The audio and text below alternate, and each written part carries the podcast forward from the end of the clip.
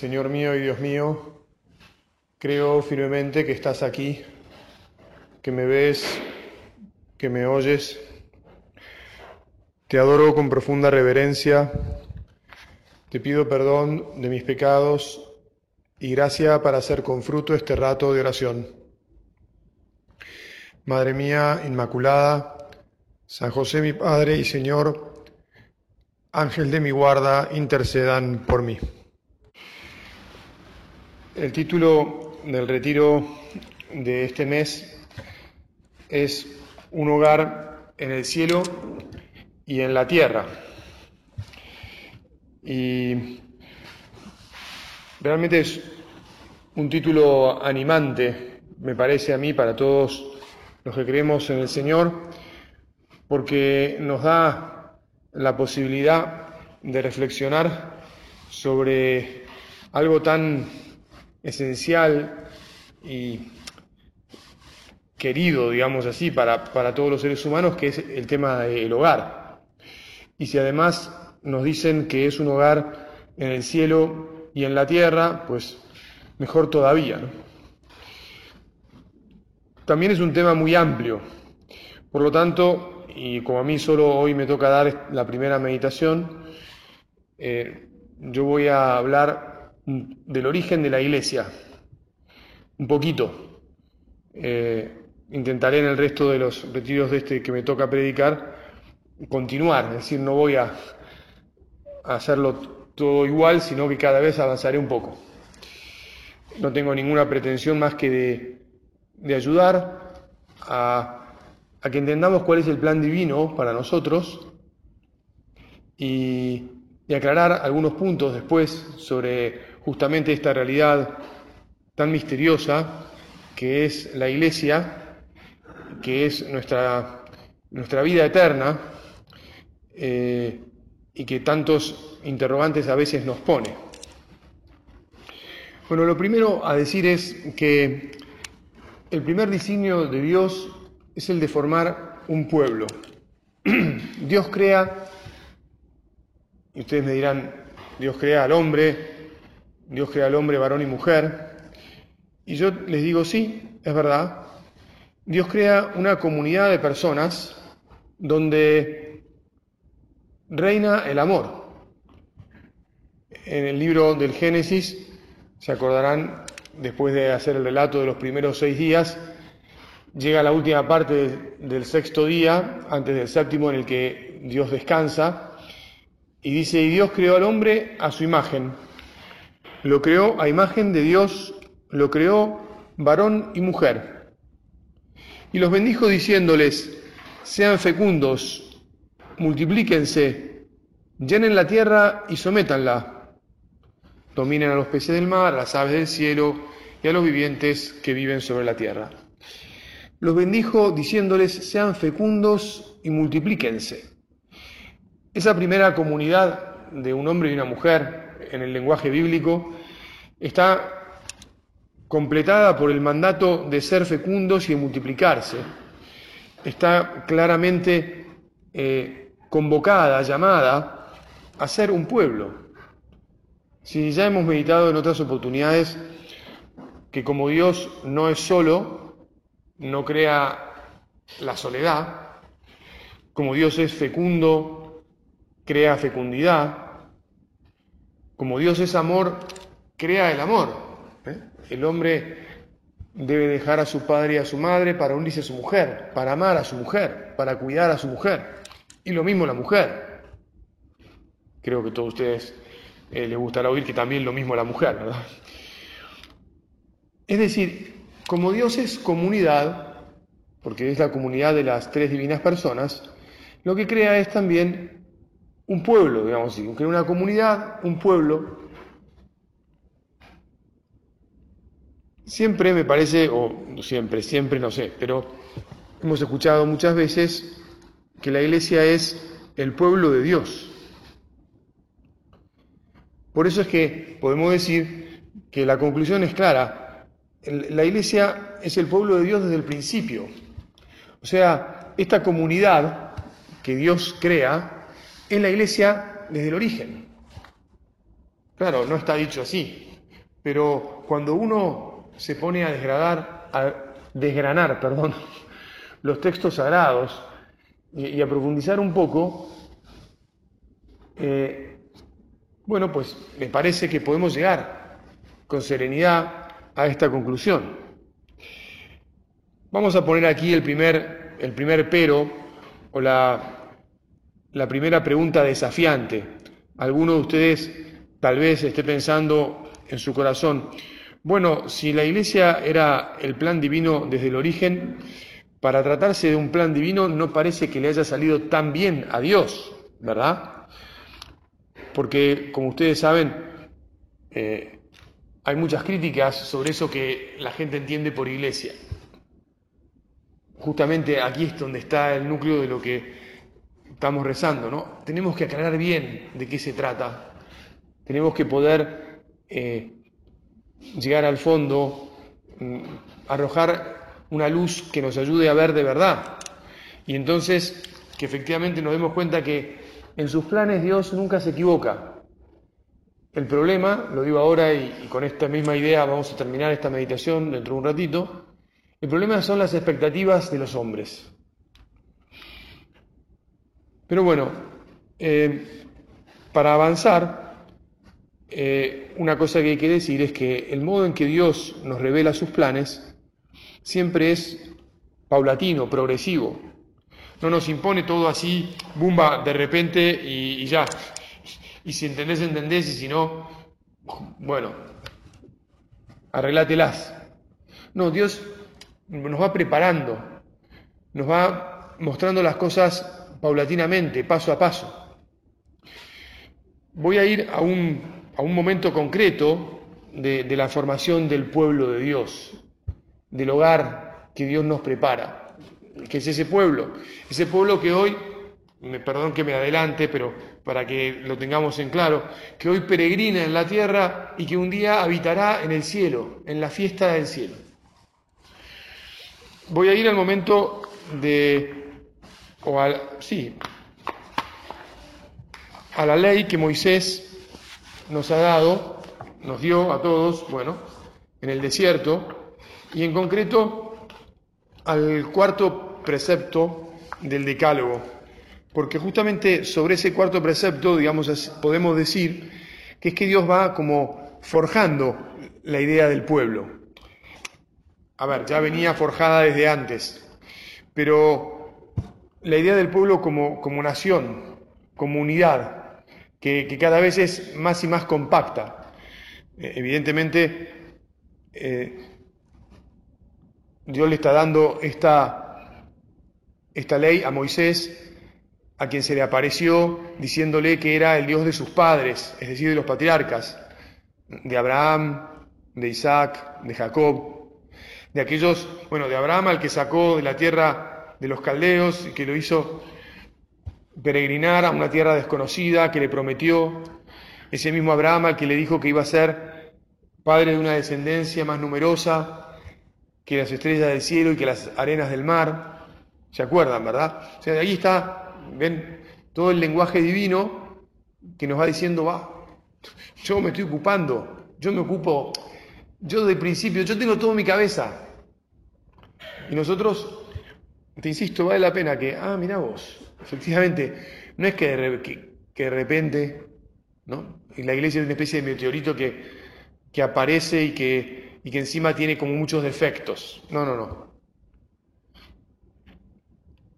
Entonces, eh, fíjate cómo dice el libro del Éxodo 20:12, simplemente el cuarto mandamiento de la ley que Moisés, de parte de Dios, le da al pueblo.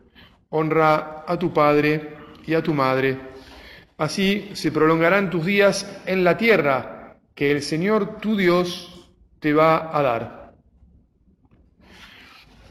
El precepto va dirigido, comenta el Papa Benedicto XVI, en este libro que llama Jesús de Nazaret, va dirigido a los hijos y habla de los padres. Refuerza, por tanto, la relación entre las generaciones y la comunión de la familia. La familia es la que vive en un hogar. Todos los seres humanos estamos llamados a ser familia, Por ser criaturas tenemos esa primera filiación divina, que como bien sabemos después será enriquecida por la sangre de Jesús derramada en la cruz, y entonces nos convertirá en hijos adoptivos como Él, ¿verdad? La comunión de la familia como un orden querido y protegido por Dios. El hecho de que somos una familia, que somos un pueblo, que tenemos un mismo, un mismo Señor, una misma, una unidad, es algo que está desde el origen.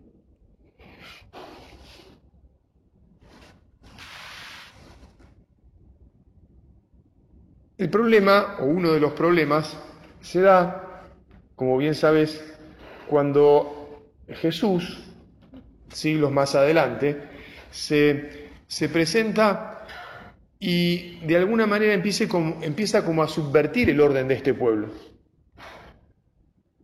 Yo me voy a saltar, ustedes tienen buena formación y ya saben todo lo que me estoy saltando, ¿no? Me estoy saltando los 40 años en el desierto, no hemos mencionado la liberación, pero, pero vale la pena decirlo, ¿no? La liberación de Egipto, todo lo que ellos suponen como, como conformación de un pueblo que es liberado y conducido por Dios a través de un mar.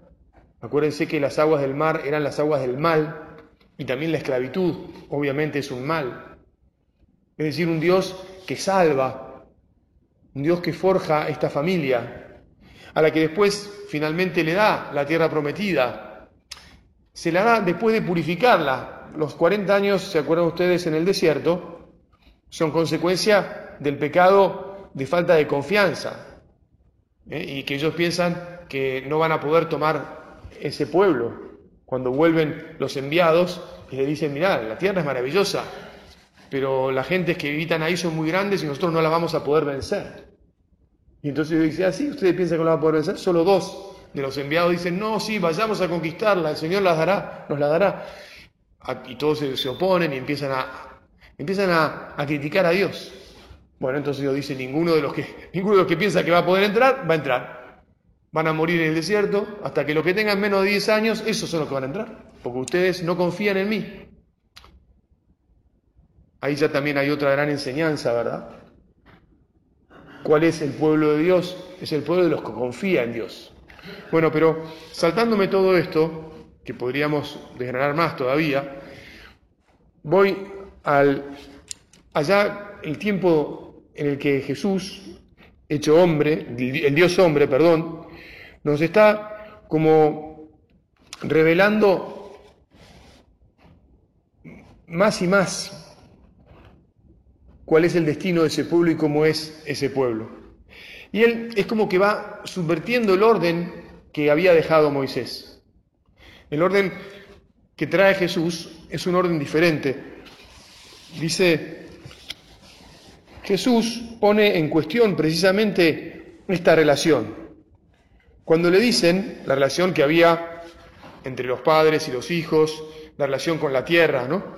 Así cuando le dicen que su madre y sus hermanos están fuera y quieren hablarle, él responde, ¿quién es?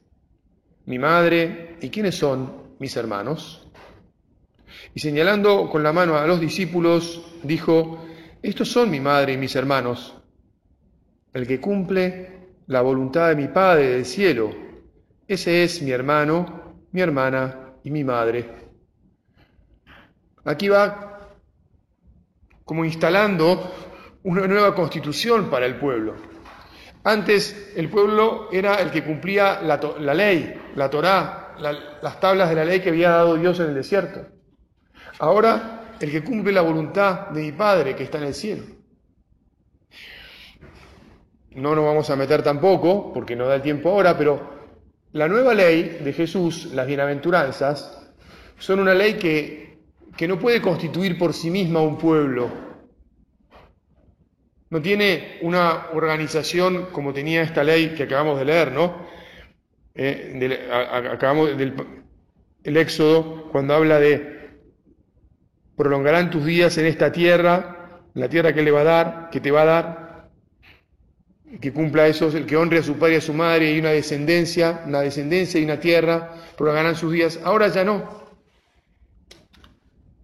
la ley que hay que cumplir es nueva, es diferente, y en el fondo no es para un pueblo reducido, sino que es para todos, es universal. Es universal. Por lo tanto, vamos descubriendo que el pueblo de Israel, en el fondo, existía como una preparación para el pueblo nuevo, para el nuevo pueblo de Dios, para el pueblo que somos vos y yo, el pueblo de los que creen en Jesús, que es el Mesías Salvador, el que ya había sido anunciado, el que nos iba a liberar del pecado original, de esa esclavitud, esclavitud de la cual la esclavitud en Egipto era una figura. Un poco más adelante, el Papa sigue diciendo, si leemos la Torá junto con el canon del Antiguo Testamento, los profetas, los salmos y los libros sapienciales, resulta muy claro algo que objetivamente ya se anuncia en la Torá. Israel no existe simplemente para sí mismo, para vivir en las disposiciones eternas de la ley. Sino, ¿eh? este si no lo, lo yo, no existe para eso, sino que existe para hacer luz de los pueblos. Porque cuando uno reza con los salmos, ustedes probablemente lo hayan hecho, los sacerdotes lo tenemos que hacer todos los días en la liturgia, y, con, los, y con los profetas, oímos cada vez con más claridad la promesa de que la salvación de Dios va a llegar a todos los pueblos. Es decir, este hogar del que estamos hablando no es un hogar solo para los, unos descendientes de una sangre determinada, de, un, de una tierra determinada. Por eso es que la iglesia, la iglesia es la casa común de todos los creyentes, es el hogar de los cristianos, pero no es un hogar delimitado por una tierra, sino por una fe, por una unión con Dios. Bueno, Jesús, por eso, y lástima que ya se me acabó el tiempo casi, eh, Jesús ocupa el lugar, junto con sus discípulos, el lugar de Dios. Por eso es que es tan terrible para los fariseos, para los doctores de la ley, eh, que lo que las cosas que decía Jesús. Por eso es que los escandalizaba y por eso es que no pueden aceptar ese lugar donde él mismo se ponía. Por ejemplo, ¿se acuerdan de esta expresión? Habéis escuchado que se os dijo, pero yo os digo. ¿Qué es esto, no? para ellos era un escándalo. ¿Cómo que? Ahora vos, ¿y vos quién sos? Y además vos te haces el hijo de Dios, te haces igual a Dios. Estás ocupando un lugar que no te corresponde, no, no puede, vos sos reo de muerte. Claro, si uno no cree que es el Mesías, efectivamente, dentro de los preceptos de los judíos, y bueno, quien se hace como Dios no puede estar entre nosotros. Hay que eliminarlo, y eso es, dentro de su lógica, lo que terminan haciendo con Jesús, ¿verdad? Esta subversión en el ámbito social tiene su fundamento y su justificación en la pretensión de Jesús de ser, junto con sus discípulos, origen y centro de un nuevo Israel. Estamos de nuevo ante el yo de Jesús, que habla al mismo nivel que la Torá, al mismo nivel de Dios. ¿Ven? Esto está dicho con mejores palabras ahora que, que lo leo del libro, ¿verdad? Se entiende bien clarito. Es que Dios sigue revelándose y sigue como explicándonos cuál es su plan, su plan de, volver a unirnos con Él, su plan original que no era que nos separáramos de Él, pero Dios siempre, digamos así, tiene plan B, C, D, o sea, tiene todos los planes. Él es Dios y, siempre, y nada le va a hacer le va a hacer caer sus designios amorosos, el amor que tiene por, sus criaturas. Bueno, llegada a la plenitud de los tiempos, queda claro que todo lo, anterior nos da luz sobre lo actual, pero que no era lo definitivo, sino que era preparación, que era figura para lo que ahora estamos viviendo esta nueva configuración. Bueno, ya tenemos que, que dejar por hoy. Te decía que iba a terminar con la idea sobre las expectativas. Evidentemente hay mucho más para decir y para rezar sobre, sobre la historia de la Iglesia, sobre el origen de cómo Jesús funda la Iglesia y de su desarrollo, sobre la actualidad de la Iglesia y sobre el escándalo que a veces supone la Iglesia y que nosotros tenemos que, por un lado, conseguir encajar en nuestras vidas, por otro lado tenemos que saber defender, tenemos que saber transmitir y enseñar, inspirar a los demás con la verdad, para que no queden confundidos. Por eso es que en la medida que, que estudiemos, que leamos, que recemos, eh, conseguimos superar ese espacio que se da entre unas expectativas a veces equivocadas, demasiado humanas, ¿no? ¿Eh? Están los que, bueno, y no me quiero alargar, pero están los que quieren que haya ya mismo aquí un orden social justo y perfecto. Es, parte del plan divino que vivamos en una sociedad en la que, una sociedad perfecta donde reine el amor, pero no todavía en, este, en, este, en esta circunstancia actual en la que vivimos. Bueno, lo veremos en la próxima meditación. Vamos a pedir, como siempre, a nuestra Madre, a quien sabemos invocar como Madre de la Iglesia, que nos ayude a, a conocer cada vez más esta realidad de la que todos somos parte, a la que estamos llamados por Dios, a este hogar, aquí, pasajero en la tierra, un hogar de peregrinaje, para llegar después al hogar definitivo del cielo. Te doy gracias, Dios mío, por los buenos propósitos afectos e inspiraciones que me has comunicado en esta meditación. Te pido ayuda para ponerlos por obra. Madre mía Inmaculada, San José mi Padre y Señor, Ángel de mi guarda, intercedan por mí.